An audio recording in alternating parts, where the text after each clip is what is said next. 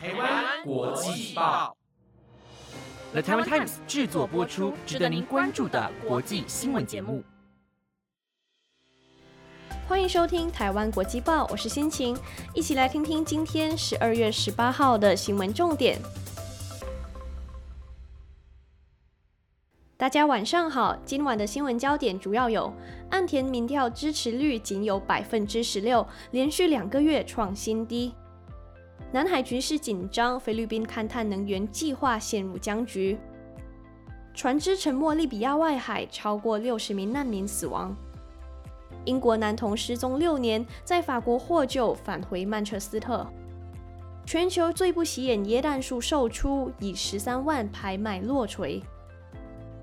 如果你对今天的新闻感兴趣，就一起听下去吧。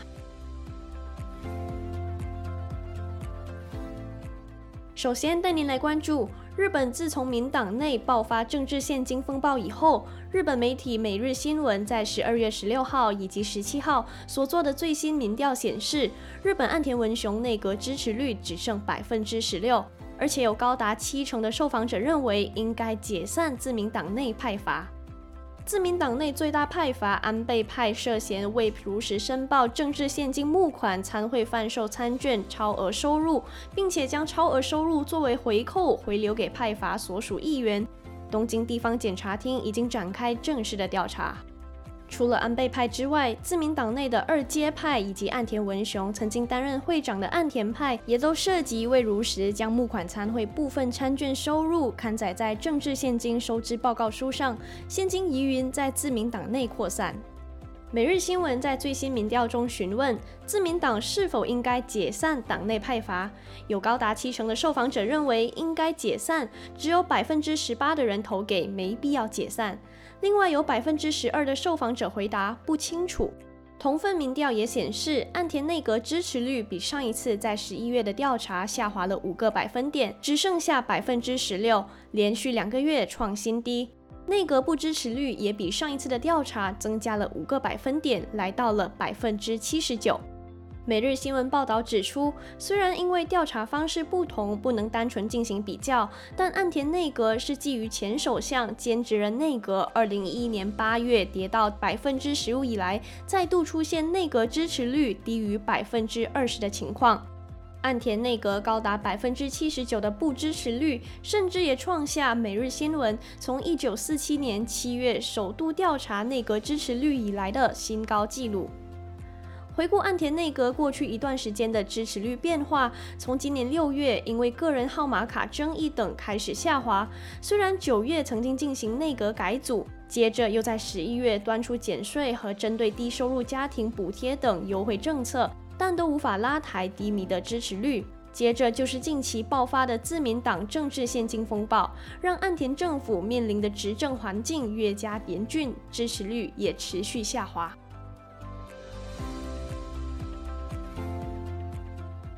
把焦点转向菲律宾，菲律宾总统小马可是表示，菲律宾正在努力解决南海的勘探问题，以便在这块资源丰富的海域着手进行新的能源勘探计划，来满足菲律宾的能源需求。根据路透社报道，小马可是周六接受日本媒体访问时指出，近几个月以来的南海紧张局势不但没有趋缓，反而加剧。他还警告说，独断的中国对亚洲邻国构成真正的挑战。菲律宾和中国已经恢复共同勘探南海石油和天然气资源的相关讨论，两国在这个战略航道开发自然资源的主权问题上已经争论不休，长达数十年。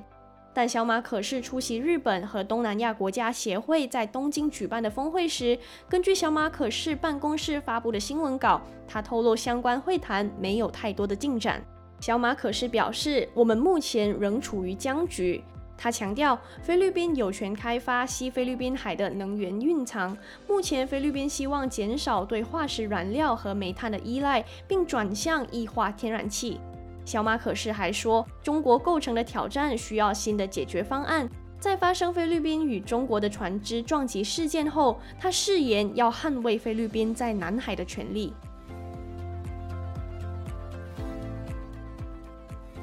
接着，我们来关心法新社昨天报道，国际移民组织在十六号表示，至少有六十一名的移民搭乘船只在利比亚海岸附近沉没后失踪，并且已被推定死亡。这是最新的一起发生在北非海域的移民海难悲剧。国际移民组织利比亚办事处在发给法新社的一份声明中表示，这些移民从利比亚西北沿岸城镇祖瓦拉搭船出海，并且很大可能是因为船只遭到巨浪吞没后死亡。声明引述幸存者的话指出，船上大约有八十六名移民，其中包括妇女和儿童。这些人来自奈及利亚、甘比亚和其他非洲国家。国际移民组织表示，有二十五人获救，并且被转移到利比亚拘留中心。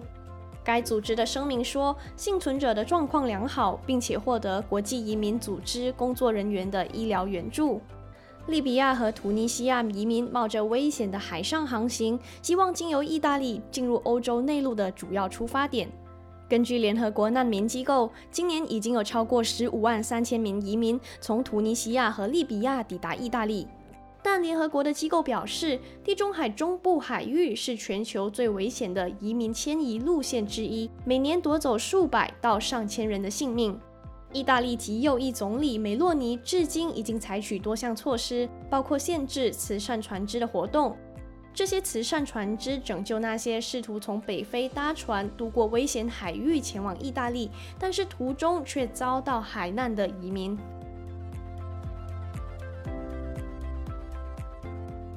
带您来看英国的报道。英国一名少年艾利克斯·巴蒂失踪了六年，最近现身法国山区。十六号，在英国和法国警方的协助下，少年艾利克斯乘坐荷兰皇家航空公司从阿姆斯特丹飞回曼彻斯特。有监护权的外婆高兴地说：“得知艾利克斯安然无恙后，她感到欣慰和高兴。”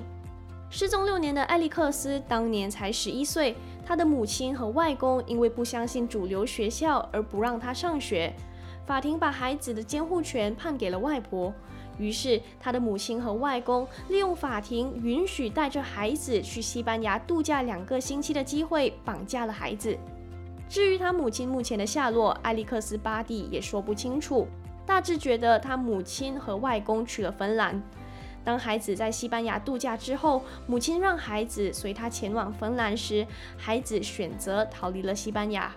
他独自一人沿着利比牛斯山公路进入法国国境。为了不让别人发现，他白天隐藏起来，夜间行走，已经在这条公路上行走了整整四天。当2023年12月14日的凌晨三点，埃利克斯·巴蒂行走在公路边上时，被一个送货的司机发现。货员说，他上网打了名字，发现原来大家都在找艾利克斯。他最终帮艾利克斯联络了法国当局求助。艾利克斯也通过这名送货员联系上在英国的外婆。他母亲也因为这起失踪案而遭到了通缉。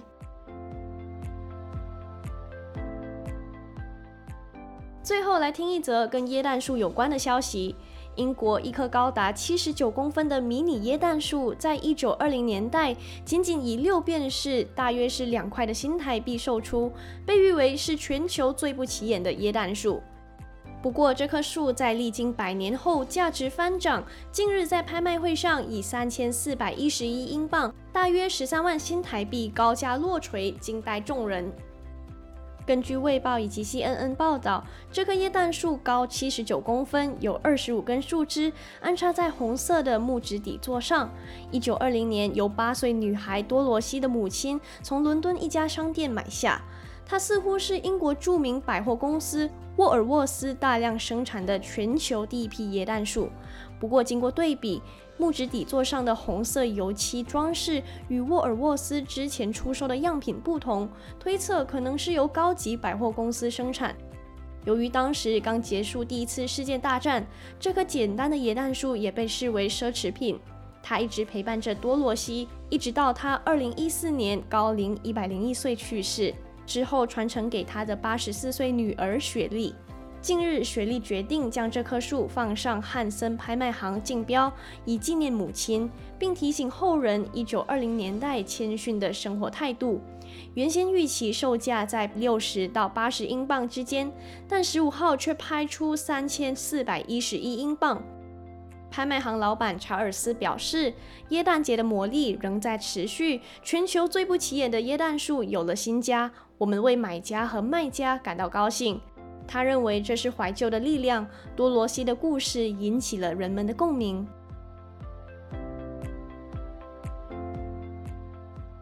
以上就是今天的新闻内容。